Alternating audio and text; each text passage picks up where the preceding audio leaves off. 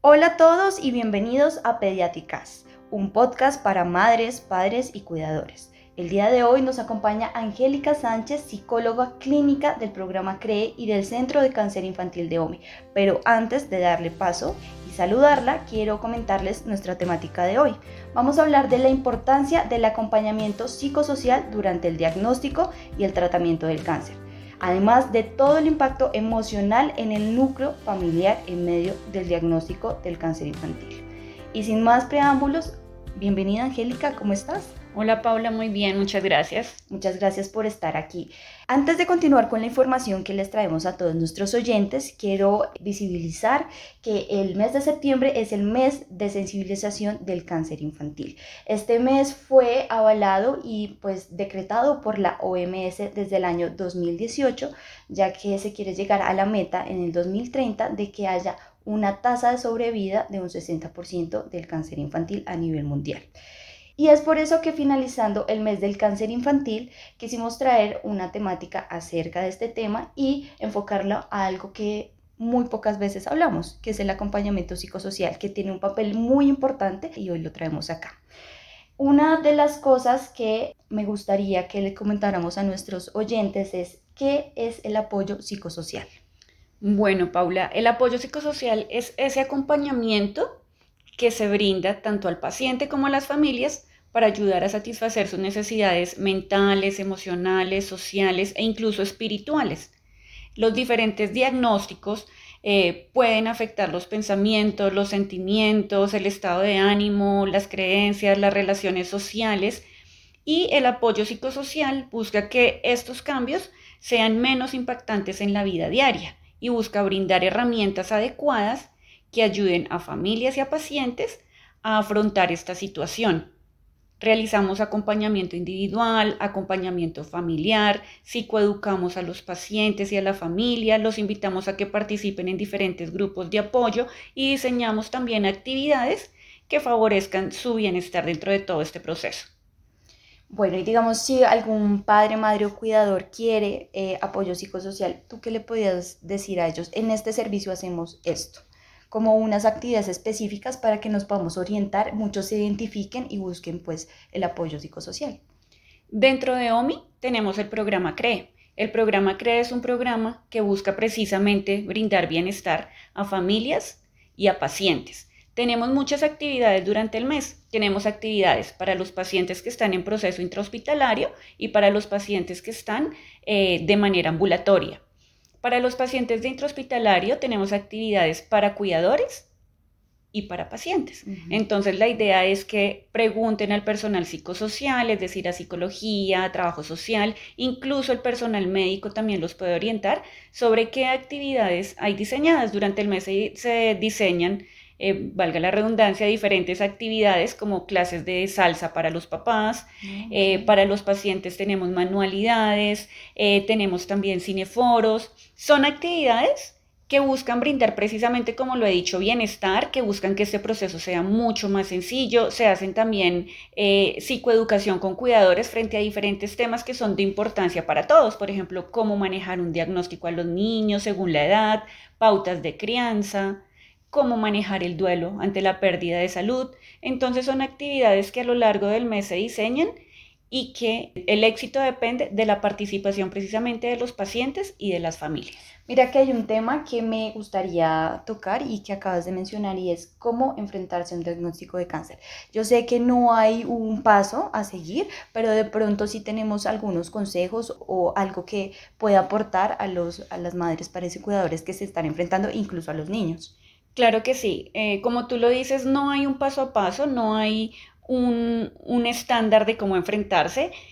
Considero que ninguna persona está preparada para escuchar que su hijo o un familiar cercano tiene una enfermedad grave. ¿sí? Entonces, para la mayoría de los papás y la mayoría de las familias, las primeras semanas eh, son desconcertantes. Eh, la noticia es difícil de asimilar, las emociones están a flor de piel, podemos pasar del el llanto a la irritabilidad, eh, a la incertidumbre. Entonces, lo primero que hay que hacer es entender que todas esas emociones son normales y que todos las vivimos de manera diferente. Hay algunos papás que llorando, digamos, eh, asumen mejor esa noticia. Hay otros que se niegan a creer lo que está pasando. Hay otros que de manera inmediata empiezan a mirar de qué manera van a empezar a tomar decisiones y a reorganizar su vida para poder enfrentar el tratamiento. Y eso no quiere decir que alguna estrategia sea mejor que otra. Creo que lo importante es, tenemos que entender eso y sobre todo ser conscientes que durante esas primeras semanas la carga de estrés es grande. Entonces es importante apoyarse en el personal médico y psicosocial, en los familiares o amigos, empezar a activar esas redes de apoyo, entender que recibir ayuda no está mal, que si hay alguna tarea que podemos delegar y con la que nos pueden colaborar, la idea es empezar a permitir esa ayuda. También es importante empezar a utilizar estrategias para reducir la ansiedad, puede ser escribir un diario, por ejemplo, eso va a ser de mucha ayuda, y mantener siempre una comunicación fluida con el equipo médico. Muchas veces esas primeras semanas, como lo decía antes, están llenas de incertidumbre. No sabemos con claridad cuál es el diagnóstico, qué implicaciones tiene, cómo va a ser el tratamiento, cuánto tiempo voy a estar hospitalizado o con cuánta frecuencia voy a tener que asistir a los controles. Entonces la idea es poder despejar todas esas dudas con el personal médico. Muchas veces cometemos el error de que empezamos a buscar por Internet. Y el Internet muchas veces no tiene las respuestas adecuadas. Los tratamientos y los diagnósticos son diferentes para todas las personas. Entonces lo que puede funcionar en unos no puede funcionar en otros, lo que a un niño le puede dar demasiados eh, efectos secundarios a otro no le puede dar nada. Entonces por eso la insistencia en que siempre nos asesoremos de los médicos, en que tratemos de despejar la mayoría de dudas que tengamos y sobre todo que como cuidadores empecemos a cuidar de nosotros mismos, comer bien, descansar, participar en grupos de apoyo, como les decía, poder buscar esa ayuda en los familiares o en los amigos cercanos, también va a ser de mucha ayuda. Mira que aquí hay una, una parte que me parece muy importante que uno no, no piensa en el primer momento y es que el diagnóstico no es solo para un niño en este caso, sino para toda una familia. Y que muchas veces pensamos nada más en el bienestar del niño, pero toda la rutina se cambia a nivel familiar, a nivel de, de, emociones, a nivel de cómo llevaban una vida y bueno, para un poco entender eso, yo quisiera hacerte la siguiente pregunta. ¿Cómo puede influenciar la parte emocional y psicológica en el tratamiento de cáncer? Bueno, eh, la parte emocional, digamos que está muy relacionada con el tratamiento también. ¿Por qué? Porque efectivamente eh, se desatan una serie de sentimientos que son difíciles de controlar en ocasiones cuando llegamos a escuchar el diagnóstico, desde que empezamos con la sospecha y ya luego llega el diagnóstico de que hay un cáncer, la sola palabra cáncer genera miedo, genera angustia. Y cuando ya empezamos el tratamiento, hay un cambio total en las rutinas que traíamos de toda la vida. Entonces, hay un cambio de roles, eh, ya mamá y papá que trabajaban, alguno de los dos tiene que dejar el trabajo, tiene que pedir una licencia, si mamá estaba en casa y ahora va a pasar a ser eh, quien me va a acompañar dentro del proceso, no va a poder estar al tanto de todas las cosas de la casa. Entonces, además de que ahora es mi mamá, es mi cuidadora y para mí es también incómodo saber que ella me va a empezar a bañar o que me va a tener que cambiar algún pañal, me va a tener que ayudar con mis cosas del cuidado personal, ¿sí?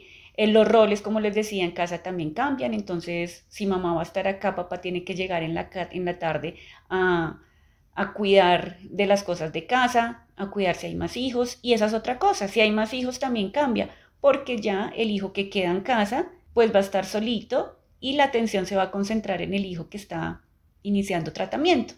Entonces son muchas rutinas y muchas dinámicas que cambian y que generan aún más eh, sentimientos encontrados tanto en paciente como en cuidador, porque entonces yo como mamá me siento culpable de no poder cumplir con el rol que venía cumpliendo, eh, me siento también culpable por, porque puedo experimentar en ocasiones que no estoy cumpliendo con las necesidades que mi hijo requiere.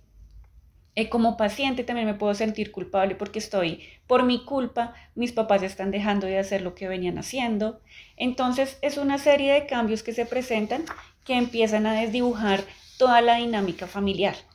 ¿sí? De ahí, ah, bueno, también otra cosa importante, estaba estudiando, tengo que dejar a mis amigos, tengo que dejar mi estudio, tengo que empezar de pronto a estudiar por guías, ya no puedo asistir. Entonces, todo eso sumado a los cambios físicos que se van presentando, son una ruptura grande para el paciente. ¿Y cómo podemos cambiar esa visión? ¿Cómo podemos cambiar esa manera de ver todos estos cambios que los estamos viendo al principio de manera negativa? ¿Cómo los podemos cambiar a una manera que sea más llevadera, más empática, mucho más amable con, conmigo mismo que estoy enfrentando la enfermedad y también conmigo que puede ser, eh, puedo ser madre, padre, que estoy viendo a mi hijo enfrentando esta enfermedad. ¿Cómo podemos llevarlo a algo mucho más positivo? Considero que a veces nos presionamos demasiado y queremos tener las cosas bajo control. ¿Qué hemos aprendido nosotros de las familias con las que hemos trabajado? A que hay que vivir un día a la vez. Y a medida que vamos empezando el tratamiento nos vamos dando cuenta que las cosas se van acomodando solitas. Entonces, ¿cuál es la idea? La idea es que las familias empiecen a comprender que aunque va a haber un cambio de roles, aunque va a haber un cambio en la rutina que al principio va a ser difícil, con el tiempo nos damos cuenta que dentro de toda la mala situación empezamos a rescatar cosas buenas. Entonces, sí, mi mamá ya no está trabajando, está toda hora conmigo, pero dentro de ese espacio estamos compartiendo más, cosa que no podríamos hacer si siguiéramos con la rutina de siempre. muchos pacientes eh, se han dado cuenta cómo alrededor de la enfermedad, por llamarlo de alguna manera, la familia se empieza a unir y se empiezan a crear lazos fuertes, lazos de apoyo. Entonces es empezar a vivir el día a día, empezar a darse permiso de sentir esas emociones, darse el permiso inicial de poder em, asimilar todo lo que está pasando, pero también empezar dentro de todo lo malo a ver las cosas positivas que puede dejar un diagnóstico como este. Además, hay que tener presente que en los niños el diagnóstico de cáncer es mucho más favorable, ¿no? Digamos que la tasa de, de sobrevivencia es mayor que en adultos. Entonces es siempre como crear esa esperanza, una esperanza realista de que si hay un tratamiento y si los médicos consideran que hay algo por hacer, es porque aún tenemos esperanzas. Entonces es empezar en medio de todo eso malo a ver lo bueno y quedarnos con esas cosas buenas. Claro que sí. Hay una palabra que me quedó sonando, es incertidumbre.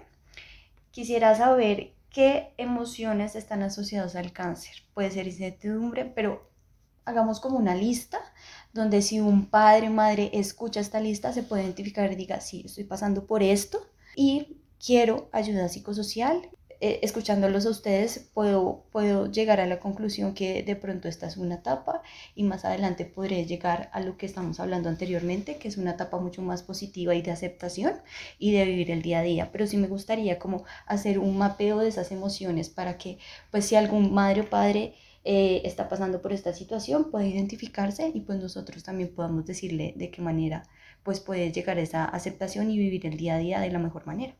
Claro que sí. Digamos que esto funciona igual que cuando hay un duelo y estamos frente a un duelo, estamos enfrentando el duelo de la pérdida de salud, ya sea mi pérdida de salud como paciente o la pérdida de salud de un familiar. Entonces vamos a atravesar por las etapas del duelo normales que se atraviesan, que son la negación. Empezamos con la negación. En la negación está el no quiero aceptar el diagnóstico, siento ira, eh, me siento molesto, eh, no entiendo por qué esto me está pasando a mí, empiezo también a culpar a todo el mundo, ¿sí? Entonces digamos que en esa primera fase está esa negación. después de esa negación está la ira, listo, ya lo acepté. Entonces me cuestiono aún más, pero ¿por qué a mí? ¿Por qué habiendo tantas personas? ¿Por qué habiendo gente mala? ¿Por qué me tiene que pasar a mí? ¿Qué hice yo? Empiezo a poner en duda mis creencias, empiezo a poner en duda mis valores, eso hace parte también de, todo ese ciclo del duelo. Ya después cuando empiezo a aceptarlo, me empiezo a sentir un poco más tranquilo. Pero eso no quiere decir que pueda volver a sentir ira por momentos o que me pueda volver a cuestionar sobre el por qué me está pasando a mí. Pero ya eh, digamos que empiezo a aceptarlo y empiezo a buscar soluciones para ver cómo puedo sobrellevar esto. También van a haber momentos donde me voy a sentir deprimido, muy triste. ¿Será que lo que estoy haciendo sí va a dar resultados? ¿Será que esto que está pasando, si me lo merezco, o cuando vemos de pronto al niño en medio de su tratamiento, ¿Será que mi hijo se merece esto? ¿Qué podría hacer yo para que mi hijo no viviera esto? Y eso nos deprime. Y por último ya está la aceptación, que es donde logramos pues ver este proceso de una manera diferente, donde en medio de todo lo malo, como les decía, podemos empezar a sacar algo bueno. ¿sí? Pero dentro de todo el proceso siempre vamos a estar como en una especie de montaña rusa, donde podemos pasar por todas las emociones una y otra vez y es algo totalmente normal, porque estamos ante un proceso que es largo, que es complicado, donde no tenemos la certeza de las cosas. Como seres humanos estamos acostumbrados a tener el control de todo. Y cuando hay situaciones que se salen de nuestro control, pues eso nos genera una mezcla de emociones que son las que les he comentado, pero que son totalmente normales. Sentirlas es normal dentro del proceso. ¿Qué le dirías a um, algún madre, padre o cuidador que está pasando por esta situación? ¿Qué consejos le darías? Lo primero es que se entiendan y que se permitan sentir. No hay emociones buenas ni emociones malas. Hay emociones normales dentro del proceso. Entonces está bien a veces sentirse bien y sentir que se va a poder con todo y está bien también levantarse a veces y decir, no puedo. ¿Sí? Entonces es, permítanse sentir esas emociones, permítanse eh, llorar si lo requieren, no tengan miedo a llorar delante del niño. Los niños aprenden por imitación y cuando ellos ven que sus padres lloran, ellos se sienten también en la libertad de llorar, de sentir, de expresar. Entonces es importante que se permitan sentir todas esas emociones y acompañen a sus hijos. Creo que, como les decía, mientras haya la posibilidad de un tratamiento es porque hay esperanza. Entonces la idea es que acompañen a sus hijos, que se den el permiso de, sentir todo lo que sienten y busquen cuando ustedes crean que así lo necesitan, apoyo médico, apoyo psicosocial, eh, apoyo espiritual. Ese tipo de apoyo nos van a ayudar a, llevar este proceso de una manera mucho más liviana, además que rodearse de familia y amigos que nos puedan ayudar, que estén pendientes de nuestras necesidades, también es muy valioso. Bueno, y por último, y antes de despedir este podcast, Angélica, yo quisiera que nos contaras cómo un padre, madre o cuidador se puede acercar al servicio psicosocial a pedir ayuda o a que le presten pues todo el acompañamiento. Bueno, el equipo psicosocial siempre va a estar disponible para los pacientes y para las familias. Pueden ustedes solicitar el acompañamiento a través del equipo médico y nosotros siempre vamos a estar muy prestos a acudir, a ayudarlos. Nosotros trabajamos sobre eh, la base del diagnóstico, ayudándoles, eh, brindándoles eh, opciones para solucionar los problemas, para que ustedes tengan eh, mejores estrategias de afrontamiento a esas decisiones que a diario deben tomar, eh, reestructurando esas ideas irracionales porque a veces tenemos temores que no son reales y esos temores eh, pueden afectar no solo nuestro estado de ánimo, sino también la adherencia al tratamiento. Entonces, ¿cuál es la idea? La idea es que podamos trabajar sobre todo eso. Estamos para escucharlos, para acompañarlos y para brindarles estrategias personalizadas porque cada familia es diferente, cada familia tiene necesidades diferentes y de esa manera diseñamos nosotros el acompañamiento. Diseñamos grupos de apoyo, eh, los orientamos sobre servicios adicionales que pueden tomar.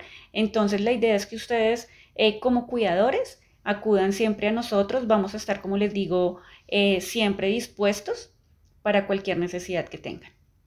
Muchísimas gracias Angélica y muchísimas gracias a todo el servicio de psicosocial por la importante labor que hacen en todo, en todo el tratamiento, diagnóstico, pues en toda la información y el conocimiento que tú nos compartiste el día de hoy. Muchísimas gracias a nuestros oyentes, muchísimas gracias a los eh, padres, madres y cuidadores. Y ya saben, si necesitan de nuestro servicio de acompañamiento psicosocial, pueden pedirlo a través de su médico, pueden acercarse a cualquier servicio de OMI y los redireccionaremos para prestarles el mejor servicio, tanto a ustedes como a nuestros niños. Y recuerden, en OMI el cáncer no significa muerte. Muchísimas gracias por acompañarnos en todo este mes de sensibilización cáncer infantil y nos vemos en un próximo podcast.